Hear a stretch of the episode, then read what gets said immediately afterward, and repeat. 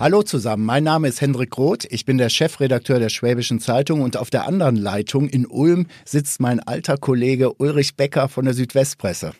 Naja, das ist ja schon wieder eine Beleidigung, Hendrik. Alter Kollege. Also, ja. mein Name ist Ulrich Becker.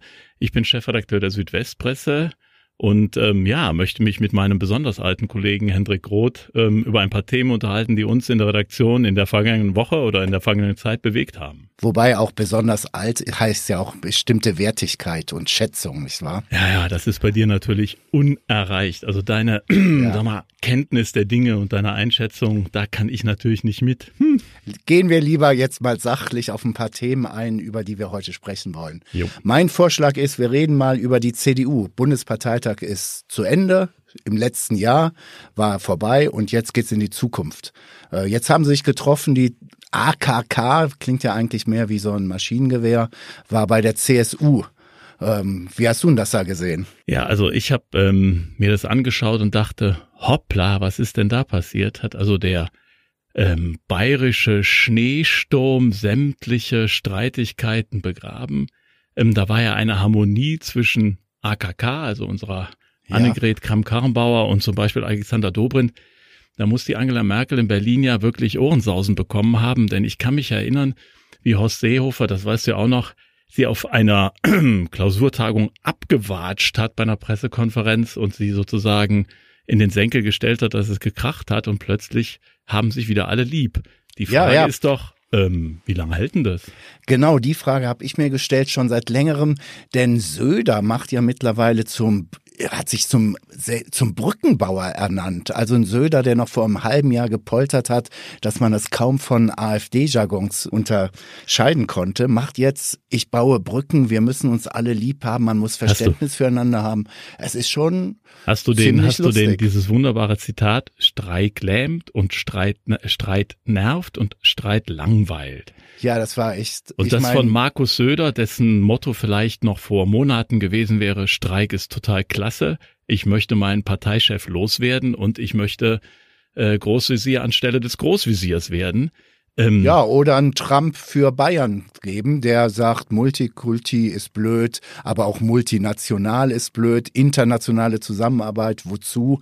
Denn wir Bayern, wir schaffen das auch alleine abenteuerlich, ganz abenteuerlich. Ja, aber er könnte sich ja, also er ist ein Meister der Verkleidung und ich vermute und erwarte, dass er sich in der Faschingszeit dann als Donald Trump mit blonder Perücke zeigen wird. Und es wäre sozusagen nur eine äußere, aber keine innerliche Verkleidung, weil eigentlich tickt er ja so.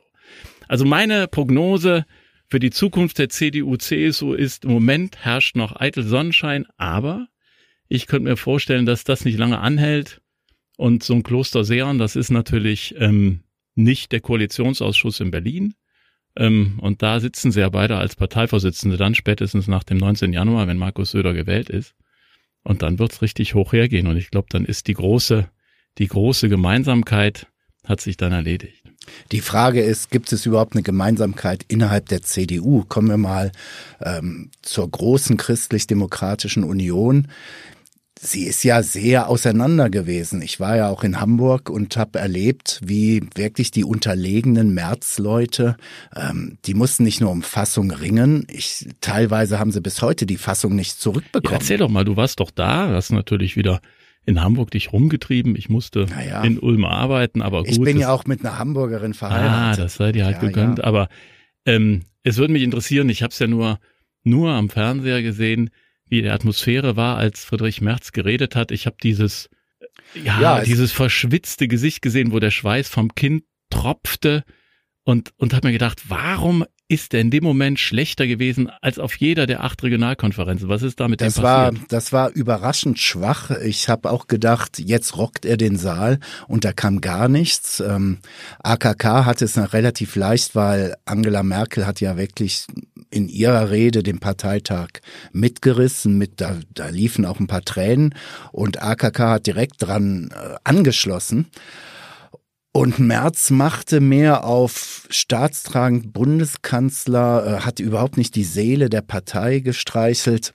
Und das Spannende war, oder die Quintessenz von allem war eigentlich, er hat selber verbockt. Es gab niemand anders. Niemand, also er hat den Saal nicht mit sich mitreißen können.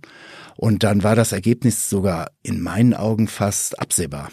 Ja, aber glaubst du, ähm, also, oder sagen wir anders, das große Problem der CDU ist ja, dass der Friedrich Merz etwas verkörpert, nachdem sich vor allem der unter Angela Merkel nach vernachlässigte Teil sehen. Die sehen sich nach einem Wirtschaftsfachmann, nach ähm, auch einem, wofür die CDU ja mal stand, wirtschaftsliberalen Flügel, ähm, nach einer, einer konservativen Stimme und kann das AKK verkörpern oder sind die eigentlich jetzt an der Stelle eine zutiefst gespaltene Partei. Ich würde sie nicht unterschätzen. AKK ist in einigen Bereichen eben nicht die kleine Merkel selbst. Christian Lindner hat es ja jetzt beim Dreikönigstreffen gesagt, dass das äh, Macho-Gehabe wäre, jetzt über AKK abzulästern. Ähm, anders als Merkel, sie kommt halt aus einem westlichen Bundesland. Das klingt so, so läppisch, aber es ist so. Sie kommt halt aus dem Saarland. Naja, das Saarland. So, ja, gut, aber sie ist sozialisiert. Rheinland-Pfalz ist nicht weit weg. Ich glaube, sie kann genau die Melodie spielen, die die alten Kolianer doch ganz gerne hören. Dazu gehört auch, dass sie katholisch ist. Sie hat äh, ein paar in gesellschaftspolitischen Themen, die mit Merkel kein Problem waren, hatte oder hat AKK offensichtlich ein Problem, Stichwort Ehe für alle. Ich glaube schon, dass AKK mit der Zeit sich da freischwimmen kann, wenn sie es geschickt macht und sehr wohl einige Teile des Märzflügels wieder ja, äh, einfangen aber ich glaube, kann. ich glaube, das ist ja dann doch die Sicht derer, die professionell darauf schauen. Und wenn ich mir die Kommentare und auch vor allem die, die Leserbriefschreiber anschaue, die sich jetzt zu äh, Frau Kramp-Karrenbauer äußern und sagen, AKK ist nur eine Fortsetzung von Merkel, nichts wird sich verändern, alles geht weiter wie bisher, ja. dann habe ich halt meine Bedenken, ob sie, und du hast vollkommen recht, ähm, sie ist natürlich in Teilen auch konservativer als Angela Merkel, aber ob sie das dann hinkriegt und diesen Flügel der CDU mitnimmt und ob sie in der Lage ist, diese, ja, diese, diese nach rechts abgedrifteten Wähler, die jetzt keine Heimat mehr haben, ob sie die wieder einfangen kann. Und ich befürchte, dass der CDU es nicht gelingt, und das war ja das, was Merz sich auf die Fahnen geschrieben hat, hatte, äh, er, er macht die AfD wieder zur, zur Kleinpartei.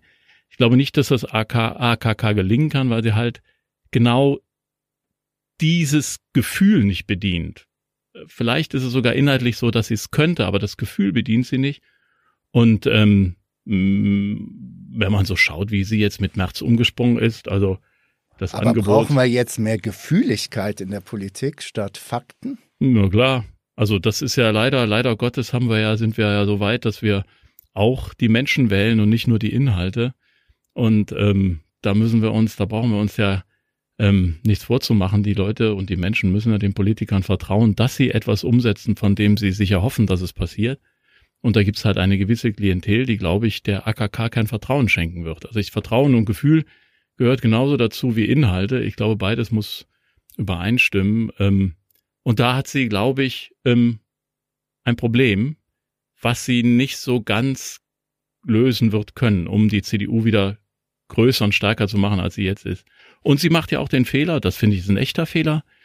Ähm, Friedrich Merz hat ja zu Weihnachten in einem Interview sich angeboten, ich, ich würde als Wirtschaftsminister ins Kabinett eintreten und dann hat sie ja gesagt in der Zeit, na ja, ich gucke mich so am Kabinettstisch um, der ist ja vollzählig. Und ich finde, das macht man nicht. So geht man danach nicht ja. um, wenn man auf dem Parteitag gesagt hat, O-Ton, also du warst da, ich habe es nur gesehen, ja. O-Ton, Friedrich Merz muss eine starke Stimme in der Partei bleiben. Aber da kann ich wirklich sagen, das ist eine direkte Folge dieses Parteitages.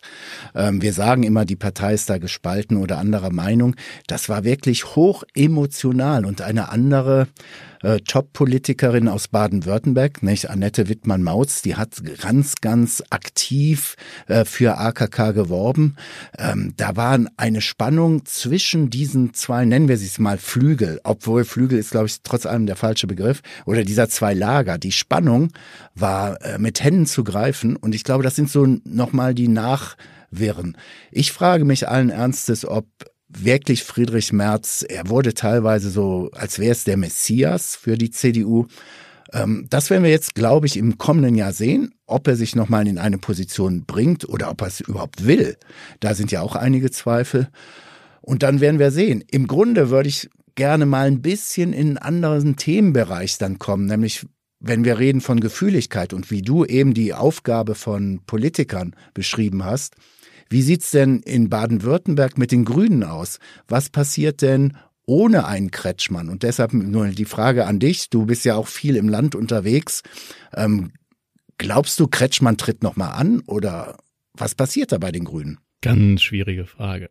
Also ich glaube, Kretschmann hat sich selber noch nicht wirklich entschieden. Er ist ein Mensch, der die Mühen der Politik spürt. Also wenn du ihn auf Terminen siehst, du siehst ihn ja auch des Öfteren, ja. du siehst, er, er, er, er spürt die Mühen der Politik, auch in seinem Alter jetzt mit 70. Es ist ja auch ein Riesenpensum, dass immer dieses Politiker-Bashing also was, was, der, was der leistet, das ist schon, schon, schon ja. irre. Ja. So, aber er spürt das. Manchmal, wenn man mit ihm spricht, sieht man es ihm geradezu an, wie die, wie die Schultern gedrückt sind. Aber und ähm, das, das, äh, ich glaube, wir waren sogar beide in dem in dem Hintergrundgespräch. Ähm, man merkt natürlich, wie er jetzt auflebt, weil er merkt, die Richtung seiner Partei hat sich verändert von den ja. Fundis, äh, Trittin und und Hofreiter ähm, weg zu zu Habeck äh, und und Baerbock und er merkt, plötzlich sind die Grünen auf einer Spur, die er in Baden-Württemberg gelegt hat, aber die bisher im Bund eigentlich fast unmöglich war. Und das macht ihn im Moment unglaublich, glaube ich, wieder stark und da macht ihm Politik Spaß. Und da wäre meine Vorhersage, wenn sich dieses Gefühl verfestigt und ähm, Habeck mm, hält sich ein bisschen über Twitter und andere Netzwerke zurück und und und äh, übertut jetzt nicht, dann könnte ich mir vorstellen, dass er wieder Spaß daran hätte anzutreten. Also das ist so meine Prognose und er wird dann antreten, wenn Thomas Strobel für die CDU antritt, weil er weiß, dann gewinnt er. Das war ja eine der lustigen Sachen, ähm, weiß noch, im letzten Jahr, wir reden, wir sind ja jetzt schon in 2019, da gab es mal ein, zwei Tage solche wirren Meldungen, äh, Friedrich Merz wäre auch ein möglicher Spitzenkandidat für Baden-Württemberg. Also das war ja auch dann so eine absurde Positionierung. Ja, absurd, absurd, klar, absurd, aber er hat hier seine Freunde sitzen, deshalb glaube ich auch, dass genau. die Entscheidung, ähm, da sind wir nochmal so klein Schlenk zurück, aber wir können gleich zu den Grünen zurückkommen, aber klein Schlenk zurück, da sind wir natürlich auch, Baden-Württemberg hat natürlich die Entscheidung gegen Friedrich Merz extrem getroffen, weil die alte Garde äh, um Oettinger, äh, um Strobel, äh, das sind natürlich alles Leute, die hätten, und Wolfgang Schäuble vor allem, die hätten natürlich alle gerne Merz ähm, an der Spitze der CDU gesehen und als möglichen Kanzlerkandidaten und ähm, Wolfgang Schäuble lässt ja auch nicht locker, der, der porkelt ja weiter in Interviews und sagt, ja. Ah, ah, ah, also noch ist die Kandidatur nicht entschieden, nur weil AKK äh, äh, Vorsitzende geworden ist. Also da sieht man, ähm, wie das die Leute umtreibt und diese Märzpersonalie oder die, die Spekulation war natürlich auch so ein bisschen Verzweiflung, ähm, weil man hier im Land nicht weiß, wie, wie kommen wir hier voran, denn also meine, meine Meinung ist, einen charismatischen Spitzenkandidaten sehe ich nicht. Siehst du den für die CDU? Nee, nicht wirklich. Und ähm, ein Zeichen ist dann offensichtlich nennen wir es mal so, die Nervosität von Wolfgang Schäuble oder die fehlende Gelassenheit oder die fehlende Souveränität, ähm, da jetzt nochmal nachzulegen. Denn ähm, ich habe so in Hamburg erlebt und ich habe es von mehreren Delegierten gehört, die wollten eigentlich ähm, März wählen und die waren stinksauer über das Interview von Schäuble in der FAZ, das er am dem Freitag veröffentlicht hat äh, wo die wirklich gesagt haben, wir wollen keine Retro-CDU, wir wollen kein Wiedererleben der 1990er Jahre, wir sind im 2018, wir müssen nach vorne blicken. Und das wird ja wohl auch Schäuble, denn die Niederlage von März war natürlich auch eine klare Niederlage von Schäuble.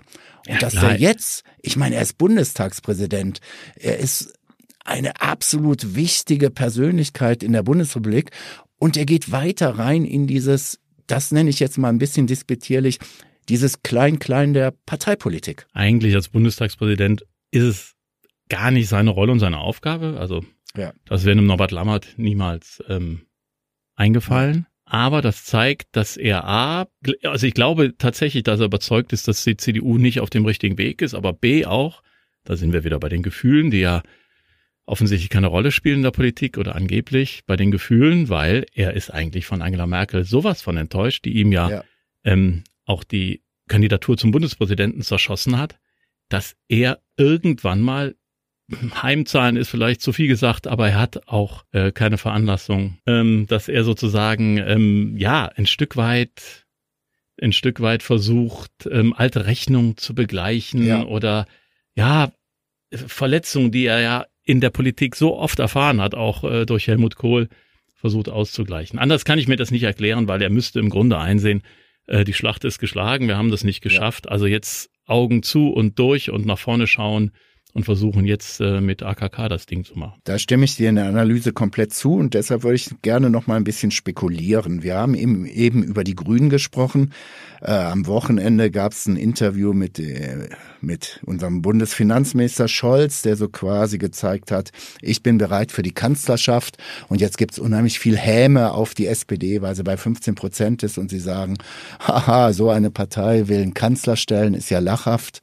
Äh, A, finde ich diese Position oder diese Bewertung gegen die SPD nicht fair, aber fair, über Fairness brauchen wir jetzt nicht zu reden. Nochmal Gefühligkeit. Müssen dann nicht auch die Grünen irgendwann sagen, so, jetzt stellen wir einen Kanzlerkandidaten? Ich glaube, das werden sie auch tun. Also, also ich, davon bin ich fest überzeugt. Das werden sie nicht zu früh tun, aber ähm, wenn es in Richtung der nächsten Wahlen geht, jetzt haben wir ja natürlich ähm, äh, gerade erst Halbzeit, auch noch nicht mal Halbzeit. Ähm, also 2017 geht's ja erst wieder los. Äh, Entschuldigung, ähm, 2021. Ja. Ähm, sind ja erst wieder Wahlen. Und je näher der Termin rückt, glaube ich, werden die in diese Richtung gehen. Und ich glaube, dass Habeck echt ein Typ ist, der das machen könnte. Es wäre, es wäre verrückt, wenn sie um die 20 oder über 20 Prozent liegen und so eine Aussage nicht treffen würden, weil ähm, im Moment sehe ich nicht, dass die äh, CDU wieder weit über die 30 klettert, wenn überhaupt. Und du glaubst, dass die Grünen sich bei 20 Prozent halten können? Da habe ich so meine Zweifel, denn dieser linke Flügel, der ist ja nicht weg. Ähm, und jetzt nur noch so Oberrealus, äh, die, die jetzt, die Oberrealos sprechen jetzt schon teilweise eine Sprache mit Abschiebung von Asylbewerbern. Da sehe ich keinen Unterschied zur CDU und so weiter. Irgendwann, glaube ich, wird das Gegrummel auf der linken Seite der Grünen doch wieder so stark werden, dass die Debatten wieder aufbrechen. Naja, also diese, diese, jetzt sind sie aber in Richtung 20 Prozent gegangen die 20 Prozent zu verteidigen wird natürlich extrem schwierig. Aber die Grünen haben sich natürlich als Partei verändert und ich glaube, da steht jetzt die Grundsatzdebatte an, welche Partei man sein will. Und ich, wenn die Grünen in diese konservative Richtung weitergehen, dann bedienen sie eine Klientel, die heute in den Großstädten sitzt, die im Herzen konservativ ist, die gut verdient, die aber gleichzeitig eine gewisse ökologische Vorstellung vom, von der Welt hat und wie die Welt sich weiterentwickeln soll. Und die finden in der CDU keine Heimat, die finden die Heimat auch nicht in der FDP, nicht umsonst hat ähm, äh, Christian Lindner gestern äh, auf dem Dreikönigstreffen gesagt, ja, wir müssen auch mehr in die Ökologie gehen. Also die FDP merkt, da, da äh, äh, schwimmen mir die Fälle davon, gerade bei der gut verdienenden Klientel, die sie ja äh, haben will. Und wenn die Grünen in diese Richtung gehen, können sie der CDU noch viel mehr Stimmen abjagen. Die CDU muss aufpassen. Vielleicht ist deshalb auch die Wahl von AKK nicht strategisch gar nicht verkehrt. Die muss aufpassen, dass ihr da nicht zu viel abhanden kommt an Wählerpotenzial. Und die Grünen müssen sie entscheiden, welche Partei sie sind. Wenn sie sich in die reale Richtung entscheiden, können sie die 20 Prozent halten. Wenn sie auf die Fundi-Geschichte zurückgehen, dann werden sie halt wieder bei 12 Prozent landen. Ja, weniger, gehe ich mal von aus. Ja. Aber die Frage ist doch auch, sind diese 20 Prozent, kommen die nicht auch aus der krassen SPD-Schwäche? Sind es nicht auch, wenn du so willst, eher so Linksliberale, die jetzt nach einer Heimat suchen, sie in der SPD nicht mehr finden, ähm, der Sprung zu Christian Lindner für sie zu groß ist und dann mache ich halt so ein, ja, so ein Kannst du mir wirklich sagen, wo Herr Habeck steht? Ich kann es dir nicht sagen. Ich halte Herrn Habeck in einigen Punkten für sehr telegen, sehr eloquent und dann hört man sich das nochmal an und fragt sich, was hat er eigentlich gesagt? Ja, das ist halt die grüne Mitte. Also da, da hat er sich jetzt positioniert, ist in die Mitte gerückt und ist halt ein Konservativer mit grünem Anstrich. Das, das, das ist so, aber das trifft natürlich teilweise das, was, was viele Menschen ähm, heute hören wollen. Ähm, also ich, es setzt ja voraus, also wenn es an der Schwäche der SPD läge, und ich glaube, du hast recht, es liegt äh, zum großen Teil daran, aber damit sich das dreht, müsste die SPD ja wieder stärker werden. Und wo siehst du die SPD überhaupt wieder? nicht. Also ich im Moment überhaupt Gar nicht. nicht, nein. Also wenn man, wenn man der Parteispitze sagt, in den Kommentaren hast du es auch gelesen, die sich vor, weiß ich nicht, vor einem halben Jahr gerade mal äh, zusammengerauft hat, die müssen sich jetzt erneuern, aber die haben sich ja gerade gehäutet und erneuert und, und versucht, äh, die Partei wieder auf neue Füße zu stellen. Und ähm, wenn das schon nach einem halben Jahr schon nicht mehr reicht und vorher hat man den Kanzlerkandidaten in, in Rekordzeit und, und äh, SPD-Vorsitzenden in Re Rekordzeit äh, pulverisiert Wo soll da die Erneuerung herkommen? Keine Ahnung. Sie haben, in meinen Augen haben Sie auch gar keine Antworten. Ähm, Stichwort ist die Digitalisierung. Ähm, man merkt, die SPD hat ein Problem mit ihrer sehr, sehr ehrenvollen Tradition halt vorne in der Arbeiterschaft zu sein und sie wissen jetzt gar nicht mehr, wie habe ich überhaupt noch eine Kernklientel? Ich glaube, sie haben sie einfach nicht mehr, wie wo man auch wirklich drüber nachdenken müsste, wie stellt man sich als Sozialdemokrat auf, um irgendwie Zukunft zu haben. Und in meinen Augen werden wir es ja jetzt sehen bei der Europawahl. Eben, ich wollte gerade sagen. So, ne? hm. Die haben in meinen Augen jetzt auch wirklich mit äh, der Justizministerin Barley eine sehr, sehr honorige Kandidatin, die auch weiß, wovon sie spricht. Und die Prognose ist trotzdem verheerend. Naja, die ist ja, also wenn wir jetzt bei dem Feld sind und, und, und gehen mal aus Deutschland raus, die Prognose für die Europawahl ist ja insgesamt verheerend. Also so, es gibt ja nicht wenige Experten, die sagen, dass die Rechtspopulisten ähm, insgesamt 30 Prozent im Europaparlament erringen werden oder 30 Prozent der Sitze. Ja. Und ich habe das dumpfe Gefühl, dass das, das, das, das wird tatsächlich so sein. Also wenn man im Moment sieht, äh, in, in Italien hat Salvini mit, mit der Lega äh, seinen äh, Anteil, seinen Stimmenanteil in den Umfragen nahezu verdoppelt, von 17 auf 30 Prozent. Ähm, Macron, da müssen wir nicht drüber sprechen, äh, was da im Moment in Frankreich passiert mit den Gelbwesten. Das heißt, ja. da werden auch die populistischen Kräfte extrem zugewinnen und ähm, unsere Freunde im, im, im Osten Europas, äh, Polen, Ungarn sind ja ohnehin Moment der Meinung, man müsste nationalistischer sein. Also da habe ich große Bedenken und da wird eine SPD oder da werden die, wird die Sozialdemokratie, die ja in, in Frankreich sozusagen nicht mehr existiert, in Italien im Grunde verschwunden ist, ähm, da wird die Sozialdemokratie ganz, ganz schlecht abschneiden europaweit. Und es wird ja dramatisch, denn wir können ja jetzt mal wirklich ähm also ich sag's mal wirklich meine Überzeugung, diese Wahl, diese Europawahl ist tatsächlich richtungsweisend und ist extrem wichtig für diesen Kontinent. Ähm, es gibt nur drei Handelsblöcke in dieser Welt, die wirklich relevant sind. Das sind die USA, China und die Europäische Union. Und jetzt lassen wir es zu, wir jetzt, sage ich jetzt nicht als Journalisten, sondern als Staatsbürger, dass am rechten Rand gezündelt wird. Ich würde auch gar nicht mehr die Leute als Populisten darstellen, ähm, denn da können sie sich tatsächlich hinter einem Teil des vermeintlichen Volkes verstecken. Für mich sind das Demagogen, rechte Demagogen, die mit ein Riesenproblem damit haben, dass ihr Nationalstaat nicht mehr funktioniert. Nur er wird auch nie mehr funktionieren. Und diese Debatte zu führen in der Zeit von Donald Trump und wenn man dann sich vorstellt, und ich glaube, du hast recht in deiner Prognose, dass die massiv zugewinnen werden, ähm, ja, dann wird es schwierig. Naja, wir müssen ja sehen, diese Wahl, also der, der Brexit, ähm, jetzt kam ja heute die Meldung, 15. Januar ist die Abstimmung im ja. Parlament, im britischen Unterhaus. Ähm, und diese Wahl, und da stimme ich dir komplett zu, wird natürlich die, die Richtung Europas bestimmen. Und wenn die Richtung heißt, ähm, wir müssen uns von Europa verabschieden und versuchen, als, als Staaten selber wie, wieder zu bestehen, dann muss ich doch mal Günther Oettinger zitieren. Ja. Der sagte, es gibt in Europa zwei Arten von Staaten. Die einen sind klein und die anderen wissen, dass sie klein sind.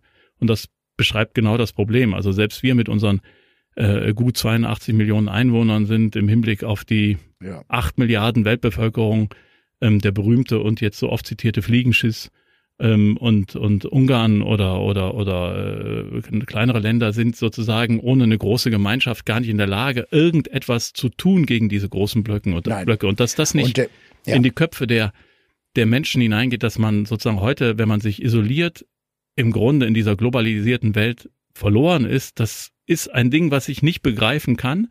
Aber da sind wir wieder bei den Fakten und den Gefühlen. Die Fakten sind in dem Fall so eindeutig und die Gefühle der Menschen sind ganz andere. Und da ist die Frage, wie gewinnen wir die Gefühle, die Emotionen zurück, obwohl, äh, ohne dass wir die Fakten vernachlässigen. Also wie komme ich da wieder hin? Und ich glaube, ich glaube, man müsste Europa als ganz große Geschichte, als, als Sehnsuchtsort für all das, was, was in Asien, in Kontroll, also in Staaten, die komplett die Menschen kontrollieren, in einem amerikanischen Land, in, bei Trump, wo, wo wirklich im Moment äh, ein, ein, ein Präsident Kopfstände macht und die Demokratie außer Kraft setzt, Europa als Sehnsuchtsort formulieren, wirklich Gefühle wecken. Positive Vielleicht Gefühle sollten wir gemeinsam eine Europapartei gründen. machen wir doch auch. La République en Marche, die, ne, das machen wir in Deutschland. Ich wäre dabei. Ich würde dich auch als Bundesvorsitzenden akzeptieren. Ja gut, dann fangen wir an mit dem Marsch durch Schwaben. Ne? Ja. Und dann geht das, also ganz klar geradeaus nach Brüssel und wir versuchen wieder Begeisterung für diesen wunderbaren Kontinent und die Menschen, die da leben, zu wecken. Und das wäre mir, also wir werden keine Partei gründen, aber es wäre mir ein inneres Anliegen, dass das vielleicht wieder gelänge. Ja, weil, und, und jetzt, dir, ja, jetzt komme ich, jetzt ja. pass auf, jetzt, jetzt machen wir einen super Schwenk, weil, weil die Chinesen auf dem Mond gelandet sind. Das ist der Grund, warum wir das machen müssen. Und ich sag Ich weiß, warum. davon bist du besetzt, wirklich, das ist deine Obsession in den letzten Wochen. Ja, ne? das ist Der meine Chinese. Obsession in den letzten Wochen, weil man sieht, was in diesem Land passiert, was diese geführte Diktatur, das ist ja eine Ja. geführte Diktatur, wozu die in der Lage ist, wenn sie ihre wirtschaftlichen Kräfte bündelt. Und wenn wir als Europa da nicht gegenhalten und unsere Werte Demokratie, Rechtsstaatlichkeit hochhalten, aber zusammen auch ein wirtschaftliches Gegengewicht bilden, Ja, dann werden uns diese Kräfte irgendwann einfach überrollen und wir werden so eine Art Freilichtmuseum und die Chinesen werden hier stehen und sagen, wow, das gab's früher auch mal. Das hat's auch mal gegeben, wunderbar. Ein Land, in dem nur 4G funktioniert, wo du Funklöcher auf der Alp hast, das ist alles toll, weil das ist ein Industriemuseum. Und wir müssen echt, oder Neuschwanstein, letztens gesehen, wie, Ja. wie die Busse hochgefahren sind. Ja, ja, und, und, und ich glaube, da ist unsere einzige Chance, hey Mann, Europa ist die Chance und dieses, dieser Kontinent und dass wir hier einen gemeinsamen Weg gehen. Sonst, wie gesagt, äh, landen die nicht nur auf dem Mond, sondern weiß der Geier, wo die noch landen und das ist nicht lustig für uns. da zitiere ich nochmal den von dir schon eben erwähnten Günther Oettinger, der in meinen Augen Wir erheben den zum Ehrenmitglied, der kommt das nächste Mal in den Podcast. Der, oh ja, der, der kommt bestimmt, wenn man ihn mal fragt. Das sollten wir uns echt mal überlegen. Ähm, der dann auch wirklich sagt, liebe Leute, glaubt ihr 80 Millionen in der Bundesrepublik auf die oder die anderen 8 Milliarden richten sich nach 80 Millionen oder ich leg's andersrum, aus 8 Milliarden mache ich 8000 Millionen Menschen. Können wir auch so rechnen. 8000 Millionen Menschen richten sich nach 80 Millionen Deutschen. Ist irgendwie lachhaft die Vorstellung. Nein, das ist, es ist, wie gesagt, da sind wir wieder dabei. Die Fakten sind alle so eindeutig, dass man eigentlich gar nicht drüber nachdenken muss, was man tun muss, um in dieser Welt bestehen zu können. Und die Lösung heißt einfach ein starkes, ein, ein, ein, ein, ein freies, ein, ein, ein liberales Europa. Aber offensichtlich ist diese Einsicht ähm, nicht in allen Köpfen so vorhanden und ähm, man muss die, man muss die positiven Gefühle für diese Idee wecken. Jetzt hast du mir im Prinzip, ohne dass du es wolltest, ein Stichwort Ich gegeben. will das für ein- immer, Hendrik. Das ja, ich verstehe das. Aber nichtsdestotrotz, jetzt ist eigentlich der Ball auf dem Elfmeterpunkt, um über unsere Branche zu sprechen. Du hast nicht jetzt gerade von äh, Fakten gesprochen, von Gefühlen und so weiter und so fort. Was den Spiegel jetzt seit mehreren Wochen durchschüttelt, ähm, ist schon gruselig und hat auch Auswirkungen auf alle Nicht-Spiegeljournalisten. Oder wie siehst du das?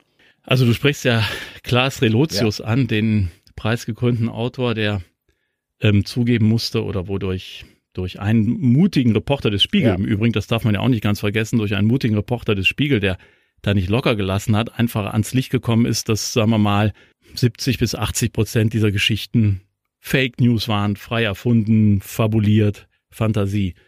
Und als ich das gehört habe, habe ich gedacht, was für ein, also jetzt mal ein Riesenmist, ja. Wir sind ohnehin im Moment in der Debatte, äh, Fake News, sind die Journalisten mitbeteiligt an der Verbreitung von Nachrichten, die, die nur eine gewisse Interessen bedienen. Und dann kommt so ein Ding vom, vom, von den Verteidigern der Demokratie, vom großen Spiegel, die sich da an der Speerspitze der freien Presse in Deutschland sehen.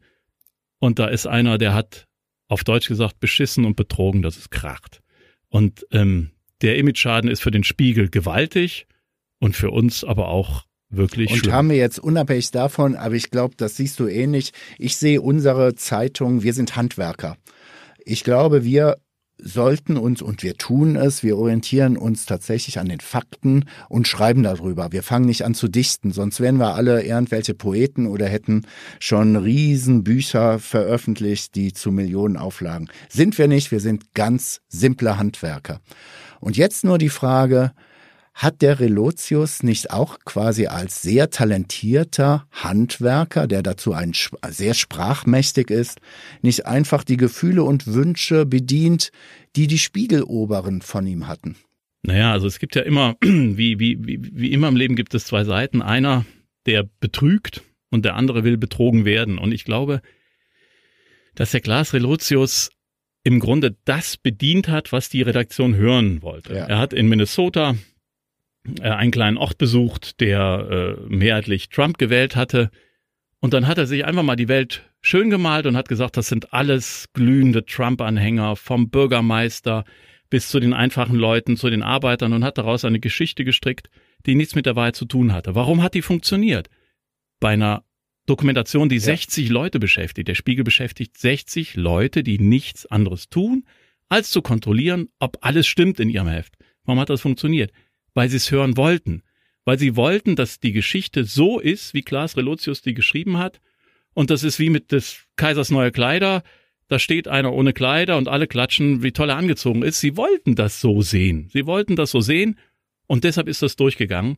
Und da haben wir natürlich, wir Journalisten, da müssen wir aufpassen, glaube ich. Das ist, wir, wir, du hast vollkommen recht, wir sind Handwerker, aber ich denke, da müssen wir viel, viel wachsamer noch sein und uns jedes Mal hinterfragen, weil die Wahrheit, auch in diesem kleinen Ort in Minnesota, ist halt ganz anders. Die ist auch differenziert und nicht schwarz-weiß, sondern grau.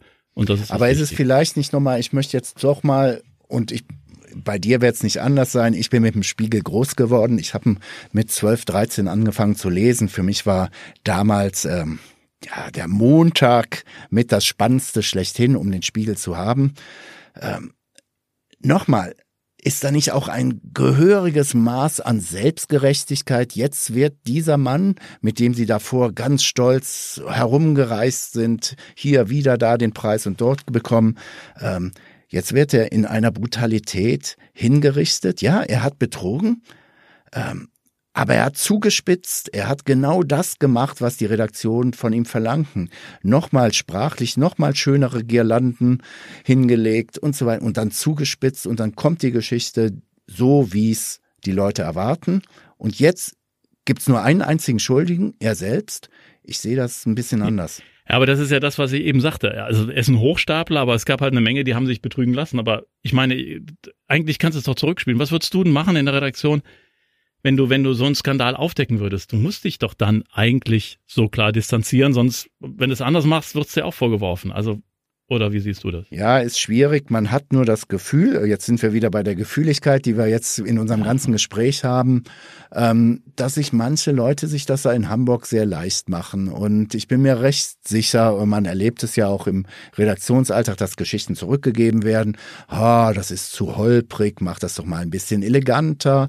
Und dann geht da die Sonne auf, die es vielleicht gar nicht gab. Dann gibt's da das Häuschen, was schöner ist. Und irgendjemand läuft auch nochmal durch die Prärie und so weiter. Also, wo, wo die sagen, jetzt lass mal deiner, deiner Fantasie freien Lauf. Es ist der Reportage wählen. Und das ist der Punkt, was mich mass massiv stört. Ja, aber dann, Hendrik, dann gebe ich dir doch jetzt an der Stelle absolut recht und sage, zu viel Gefühl, wir müssen an die Fakten ja. denken und da gab es ja mal einen Chefredakteur, der sagte immer Fakten, Fakten, Fakten und immer an die Leser denken, auch lange ja, her. Gott. Ah Gott, ja. ja, ja, lange her. Aber äh, ist ja erstmal erstmal nicht verkehrt ähm, dass die Fakten zunächst stimmen müssen, ähm, bevor man dann schöne Worte drumherum strickt, äh, um das Ganze lesbar und gut lesbar zu machen. Bei den Fakten habe ich noch eine andere Sache, über die ich noch kurz vielleicht zum Abschluss reden würde. Ich finde, dass darüber könnten wir regelmäßig in unserem Podcast sprechen, so unsere Lieblingsfalschmeldungen des Jahres oder der Woche oder des Monats, die sich dann in den sozialen Medien halten. Denn ich bin mittlerweile sehr, sehr kritisch, was soziale Medien anbelangt. Wir sind zwar alle dabei, aber ich glaube tatsächlich, dass diese Instabilität, über die wir eigentlich die ganze Zeit schon sprechen, ähm, natürlich fußt auf den technischen Möglichkeiten der sozialen Medien. Da haben wir als Zeitung, um es mal, doch, ich bring's jetzt mal so auf den Äther, ähm, wir haben die Deutungshoheit verloren. Und wir können schreiben, das und das ist passiert und es dauert ungefähr 30 Sekunden, ob es dann durch Bots, also Roboter und so weiter oder von anderen Demagogen ist, kommt eine andere Version und wir müssen mit dieser Version fast konkurrieren. Und das finde ich gefährlich, sehr gefährlich. Total, total. Und da gibt es wirklich so ein paar Sachen. Ich wollte mir mal eine meiner Lieblings, aber nicht Liebling, weil ich diese Meldung so toll oder lustig finde, sondern wo ich sage, genau das soll jetzt passieren. Es wird gehetzt. Erzähl. Es wird gehetzt.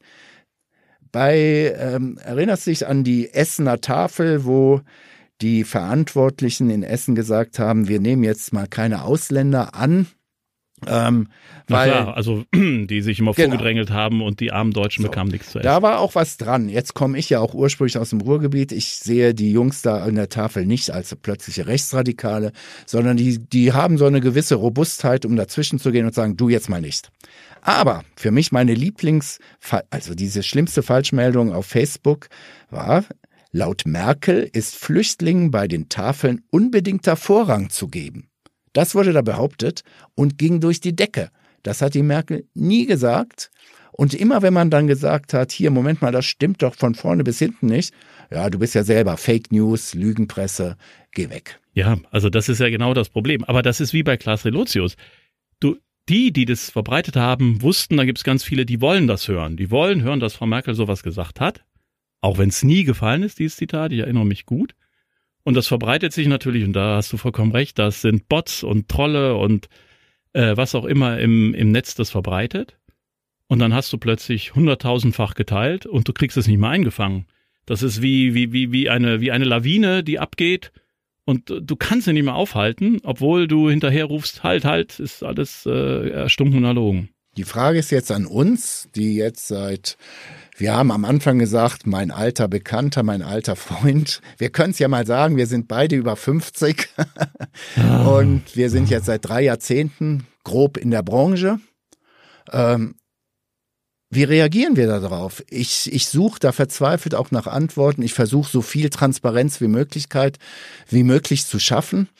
Ähm, aber merke, es gibt einen Teil in der Bevölkerung, der auch, sagen wir mal, mit den Abstimmungsverhalten für die AfD irgendwie korreliert, an die kommen wir nicht mehr dran. Ja, aber das ist halt, ähm, also ich bin da ähnlich verzweifelt oder verzweifelt ist vielleicht falsch, aber ähm, die, die Mittel, die wir haben, also Transparenz, Überprüfung von Nachrichten und versuchen darauf zu achten, dass alles, was bei uns digital oder auch in den Zeitungen veröffentlicht wird, dass es wirklich den Tatsachen entspricht, so wie wir sie überprüfen konnten, das ist das Einzige, was du tun kannst. Aber sowas wieder einzuholen, das dann wie eine, ich sag's ja eben, wie, wie eine Lawine dann abgeht. Ich, so, ein rechtes Gegenmittel habe ich da nicht, weil wenn du Menschen begegnest, die das glauben wollen, die das unbedingt glauben wollen, dann wird es halt schwierig, mit der Wahrheit durchzudringen. Was können wir dagegen tun? Sollen wir ihnen ein Abo der SWP oder der Schwäbischen schenken? Ja, ein Abo von uns beiden und sagen, lest es mal und ähm, dann könnt ihr euch wieder ein eigenes Bild machen.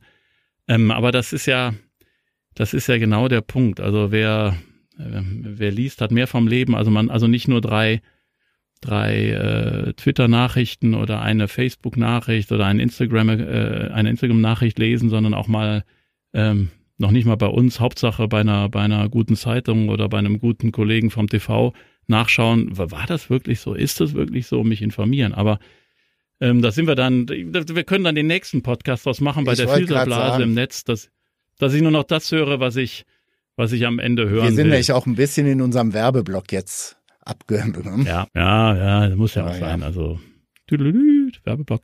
Ähm, Fake News, ich bringe das nächste Mal eine mit. Wunderbar. Eine Lieblings-Fake News. Und ich schlage vor, wir bringen jeder einen Auszug aus einem Leserbrief mit, wo wir merken, der will uns nicht mehr glauben. Ich glaube, die hast du ah, wunderbar. zu Dutzenden, ich habe die auch zu Dutzenden wo wir merken, Mensch, wir, wir dringen nicht mehr durch, ähm, damit mal die Zuhörer merken, da gibt es ein paar, da haben wir einfach keine Chance mehr, dass wir mit Wahrheit und gutem Journalismus vorankommen. Das ist ein prima Schluss, denn man könnte jetzt auch ein bisschen nochmal die Ironie einschalten. So viel Zeit haben wir heute auch nicht mehr, denn gleich ruft Angela Merkel an und sagt, was wir für morgen berichten. Das hat sie eben schon vorher. Ah, bei dir schon. vorher angerufen und hat gesagt, Herr ja. Becker, also das sagen Sie heute bitte nicht. Ähm, ich habe dann gesagt, Frau Merkel, wir müssen noch ein bisschen verhandeln. Sagt sie, sonst verbinde ich zu AKK. Und da habe ich gesagt, okay. Das ist okay, vernünftig. Ich, ich, muss nämlich noch ja. bei der NATO anrufen. Ich habe so eine Checkliste, wo ich so, ne, und dann ist an dem Tag, heute ist die NATO dran und morgen rufe ich, ich weiß noch ja, gar nicht. Ja, da muss ich an. ja immer hier zum Standort äh, multinationale Führungskräfte, muss ich immer hier auf den äh, Michelsberg mich da melden. Ah, ähm, aber das sind immerhin Generäle, Rapport. ne? Ja, Rapport. Ja, super. So ist das so mit uns Journalisten. Dann wünsche ich eine schöne Woche. Und das machen wir. Wir bringen gute Fake News mit und ein paar Leserbriefe.